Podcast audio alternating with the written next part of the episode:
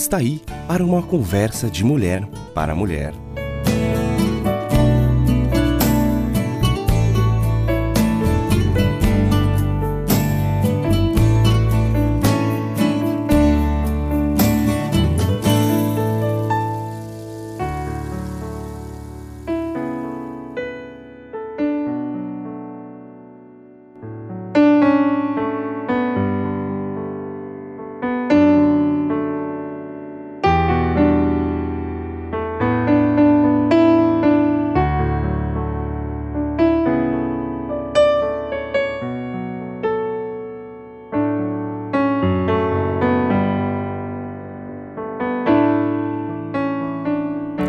Olá, amiga!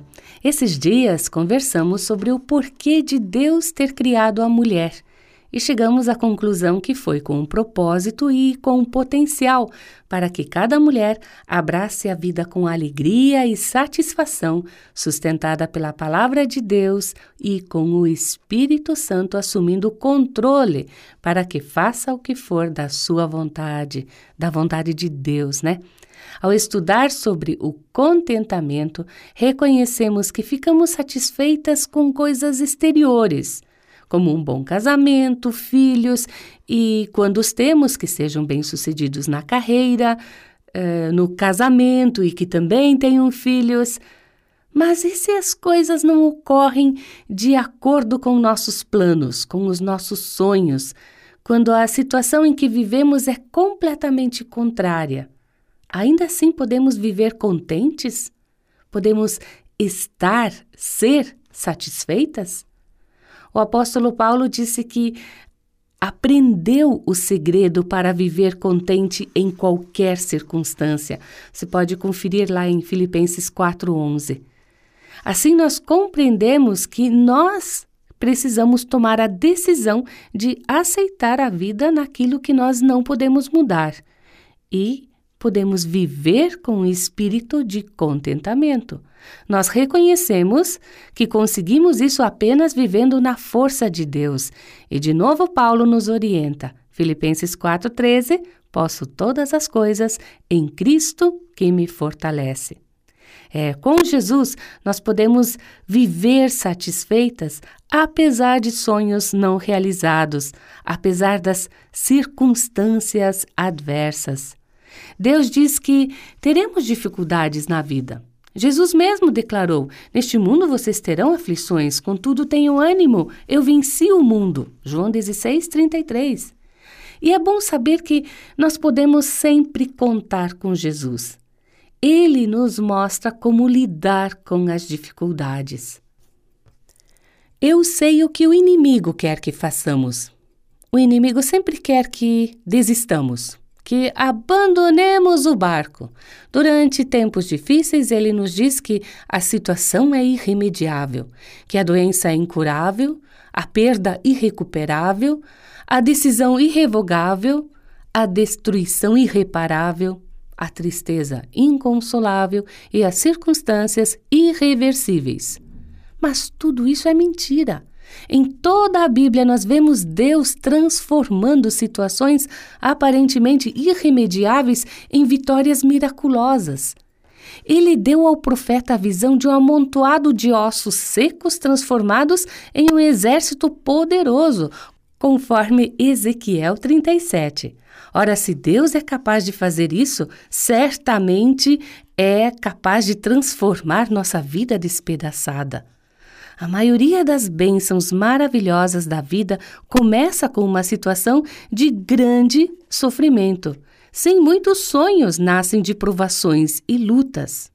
Ah, quem dera tivéssemos essa atitude diante de cada dificuldade na vida. E há uma boa notícia: isso é possível.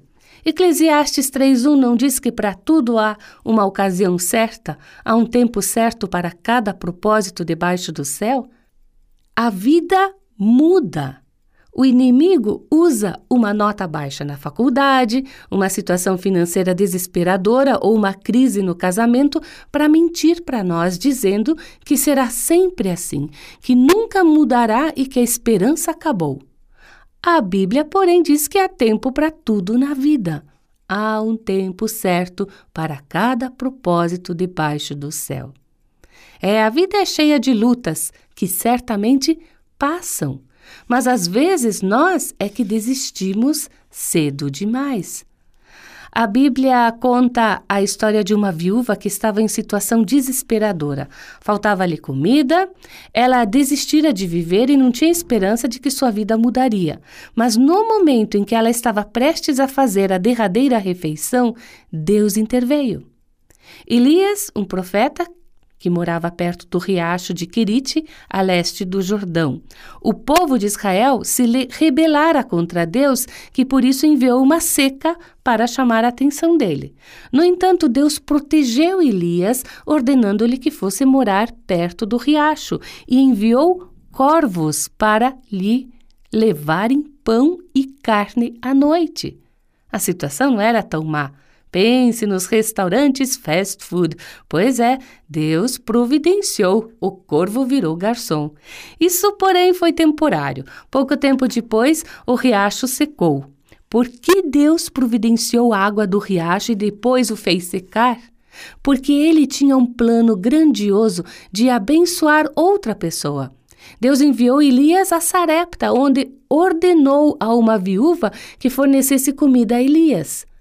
Porém, ao ler o texto bíblico, nós temos a impressão de que Deus avisou Elias, mas se esqueceu de avisar a mulher.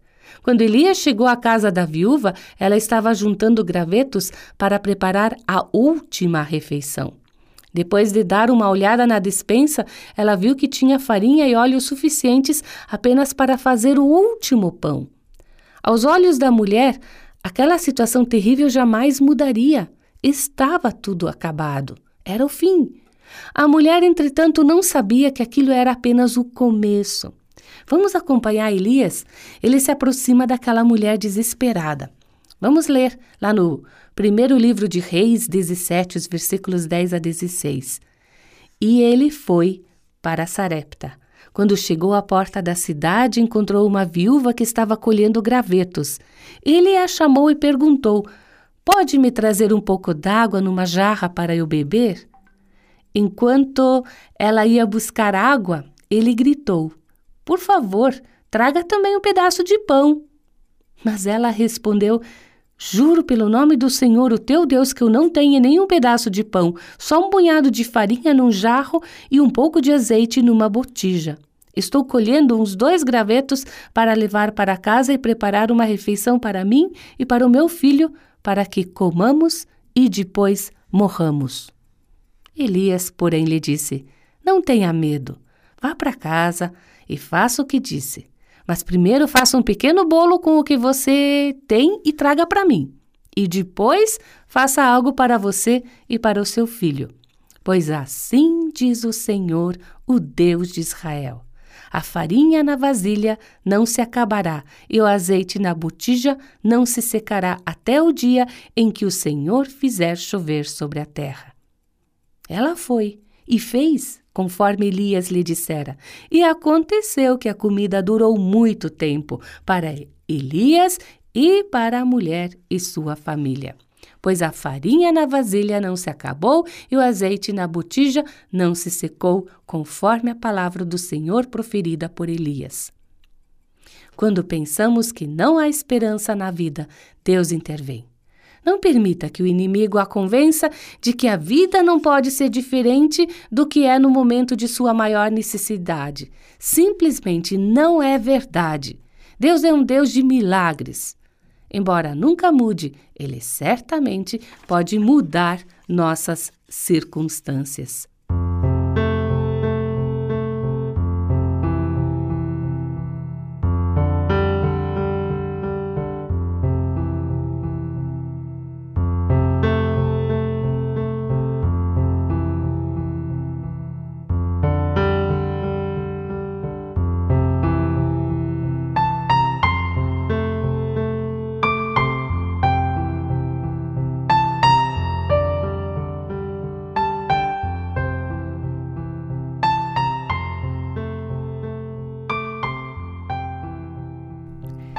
Sim, amiga, Deus pode resgatar-nos de nossas circunstâncias e Ele faz isso muitas vezes, mas Ele também pode resgatar-nos em nossas circunstâncias. Lembra de Paulo e Silas que se encontravam em situação muito difícil? Estavam atrás das grades por terem proclamado as boas novas da ressurreição de Jesus e libertado uma moça possuída de um espírito maligno. A moça deixou de predizer o futuro e o patrão dela ficou furioso por ter perdido a sua fonte de renda, e assim Paulo e Silas foram presos, açoitados e trancados no cárcere, com os pés presos a troncos. E o que eles fizeram enquanto estavam acorrentados e sangrando? Eles começaram a cantar e orar. Sim, cantar. De repente, enquanto os outros prisioneiros ouviam a música, Deus decidiu mostrar uma pequena porção de seu poder. Um violento terremoto sacudiu os alicerces da prisão e as portas se abriram. As correntes de todos se soltaram. Confira lá em Atos 16. Quando começamos a louvar a Deus em nossas circunstâncias, as outras pessoas que nos ouvem e veem também são abençoadas.